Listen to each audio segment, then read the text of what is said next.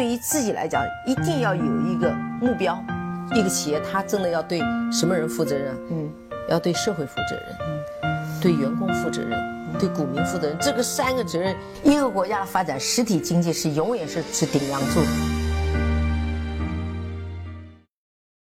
各位好啊，给你一个真实生动的格力电器，我们给的比你要的多。今天呢，我们接着来解读格力的年报啊。上一期呢，我们是说了一些它最主要的一些经营指标和它主要业务的一些概述啊。那我们再来看一看格力呢，在它所有的这个经营模块里面，它所处的一些行业发展的状况。那首先是我们最熟悉的家用电器的领域啊。它说，二零一八年呢，家用电器国内外市场的产销量增长呢是比较明显的，行业的各个指标呢总体超出。预期，据中国家用电器协会的数据呢，二零一八年家电行业的主营业务收入为一点四九万亿，这是一个超过万亿级的市场，同比增长百分之九点九。那我们从格力的百分之三十五的销售收增长来看，它头部的品牌是超越了整体行业的增长的，利润呢为一千两百。二十五点五亿，同比增长百分之二点五，这个数据呢，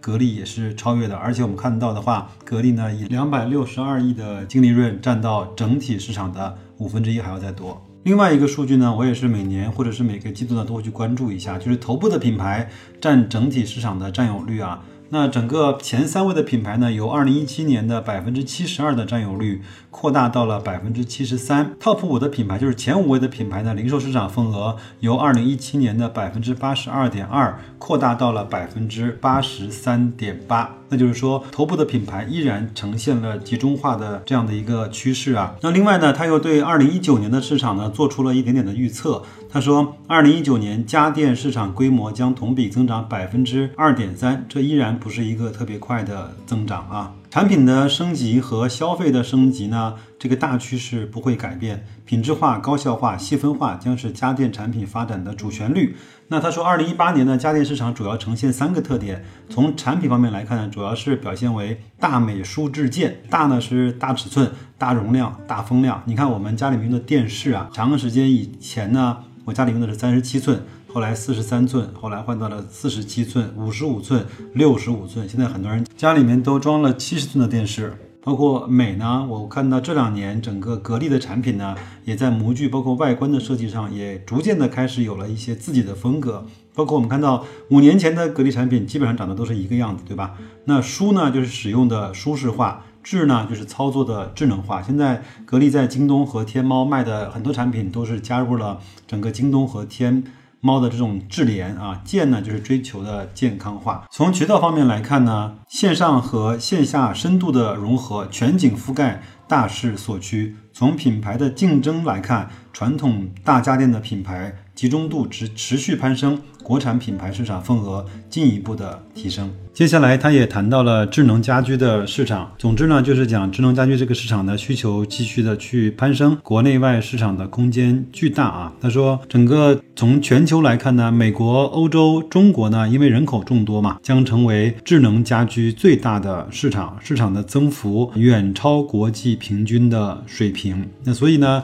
很多时候董明珠在各个场合去讲她的手机的时候呢。他也是希望通过手机能够打格力所有有家居控制也好，或者说整个交互也好的一个入口。但是这个我知道很多人会保留一些意见，它会有一些争议。但是这个我们前面也讲过了。那对于这种两千亿水平的公司，花个一两个亿去造一条生产线，去打造一下模具的能力，去打造一下组装的能力，打造一下去设计系统的这种能力，我觉得没有问题，给他去做一下尝试吧。那这个呢，我就不再多说了啊。再来看一看他下面所讲的一个高端的装备领域，这也是本人比较看好的格力下一步多元化，包括整个它产业升级的一个具体的方向。根据工信部发布的智能制造发展。规划二零一六到二零二零年的五年规划，传统制造业呢，重点领域基本实现数字化的制造。到了二零二五年，智能制造支撑体系基本建立，重点产业初步实现智能的转型。我对这点呢，真的是举双手双脚的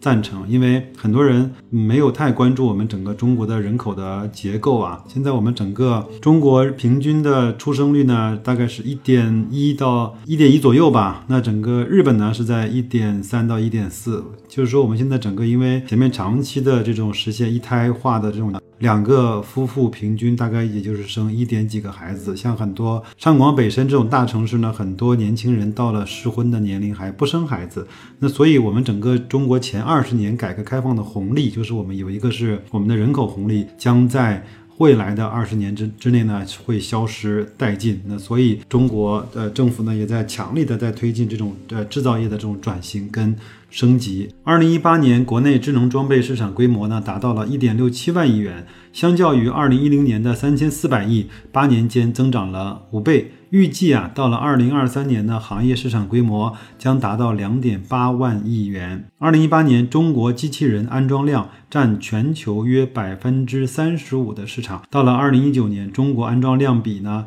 呃，将达到进一步上升到百分之三十八点，就是将近百分之四十的智能机器人都将安装在境内。那其中，三 C 家电领域将是继汽车之以后，包括工业机器人在内的智能装备最大的市场的需求方。熟悉格力的朋友们呢，应该知道，格力呢在很多的地方已经实现了黑灯的车间、黑灯的生产，那就意味着已经不需要人在现场再去用手动的方式来去生产一些产品了，那都是机器人在去做这个事情。包括我们现在都知道，很多的汽车的生产制造已经全部都实现了无人化的生产，包括我们比较熟悉的特斯拉，包括像长城这样的公司，都已经大规模的自动化的在流水线上去生产成。品的车辆了，所以我认为呢，智能制造将是各个行业制造业的之母，它将会给各个行业提供生产力以及提高效率的非常重要的一个途径和方式。如果格力呢能够在这一块有所建树的话，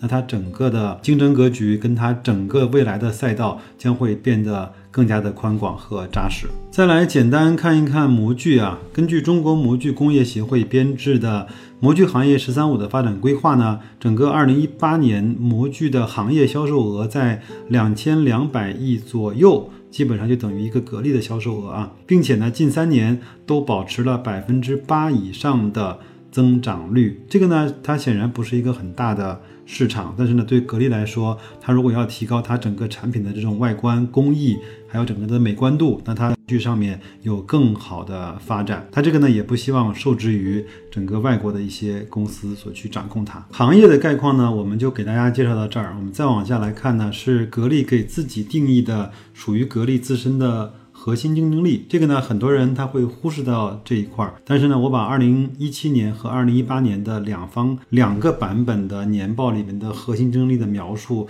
把它做了一个对比，其实还是发现了一些微妙的变化。其实呢，白老师所在的公司呢，其实是一个很小的公司，但是呢，我们公司每隔个一两年、三五年，也都会出来非常认真的来去打自己公司的核心竞争力啊。那我们来看一看，二零一七年格力公司是怎么说他自己的啊？有以下的六点，第一个呢是享誉全球的品牌优势，第二个呢是强大的研发实力，第三，自主掌控的营销渠道和互惠互赢的利益共同体，第四，追求完美的质量管理理念和不断创新的质量管理体系，第五。拥有全球最大的空调生产规模和完善的产业链条。第六，强大的成本控制和稳健的财务管控能力。不知道各位听完了之后会不会觉得有点点枯燥啊？白老师，你为什么会去讲这些东西呢？难道不应该去看它的数据吗？难道不应该去看它的那些现金流吗？我觉得是这样，就是我们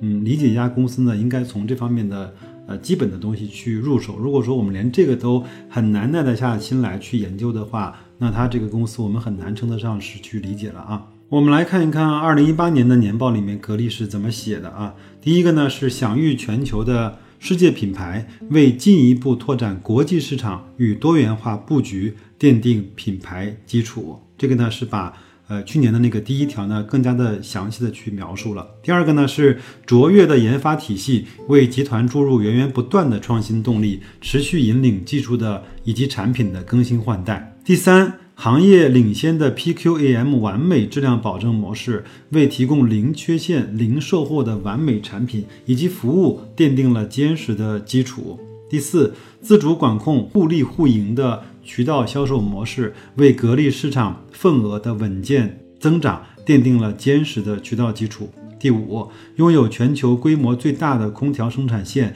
与完善的产业家电链，加快拓展冰洗等产品领域，提供了庞大而健全的上下游的保障。第六，卓越的成本管控体系以及稳健的财务模式，为集团转型升级提供了充裕的资金保障。第七，这是新加的啊，具有行业竞争力的人才培养机制以及激励机制，为公司持续的发展壮大奠定了人才基础。这条我是要给他点赞和鼓掌的。以前我们都知道，格力呢对他整个的员工和一线的这种操作工呢，整个的待遇也是不如美的好的。但是这几年通过连续的加薪和连续的给他呃一线的安装的师傅呢去加钱，这个我觉得在这方面一定是有了更好的。表现和体现的。另外，如果这一次的混改，董明珠和他的呃管理层呢，能够通过 MBO 的方式去持有更多的格力的整个的股权，那我相信，嗯，他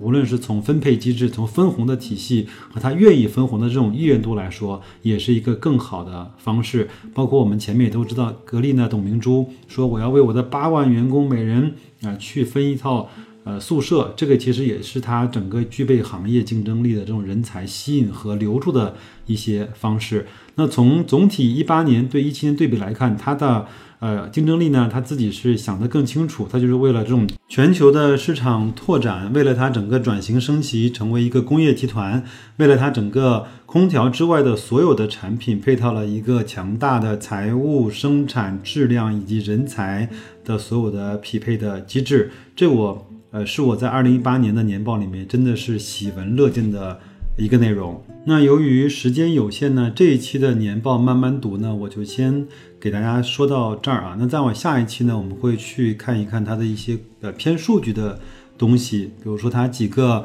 呃成本的构成，它每一块的这种毛利的情况，还有它整个费用的一些情况。呃，另外呢，还有他整个线上线下一些渠道的规划和一些现状，包括他自己呢，也对二零一九年给自己列了一个行动的纲要和一些比较具体的，在一块来看一看。另外呢，他还有一个是说可能会碰到的一些波动和风险，他也从他的角度去做了一些。阐述。那我在想，我这样把这种年报呢掰开了揉碎给大家讲，是不是讲的太细了？大家会有没有兴趣接着听下去？那我想，呃，至少今年的年报我会用这样的方式给大家去掰开了揉碎的去给大家讲吧。那也是也是能够把大家去阅读年报的一些兴趣，还有一些方法呢，初步的建立。以后呢，我们就更多的去做一些数据，还有一些变化部分的这种解读，好吧？那就祝各位投资愉快，我们一块儿更多的去了解一家优质的公司。再见。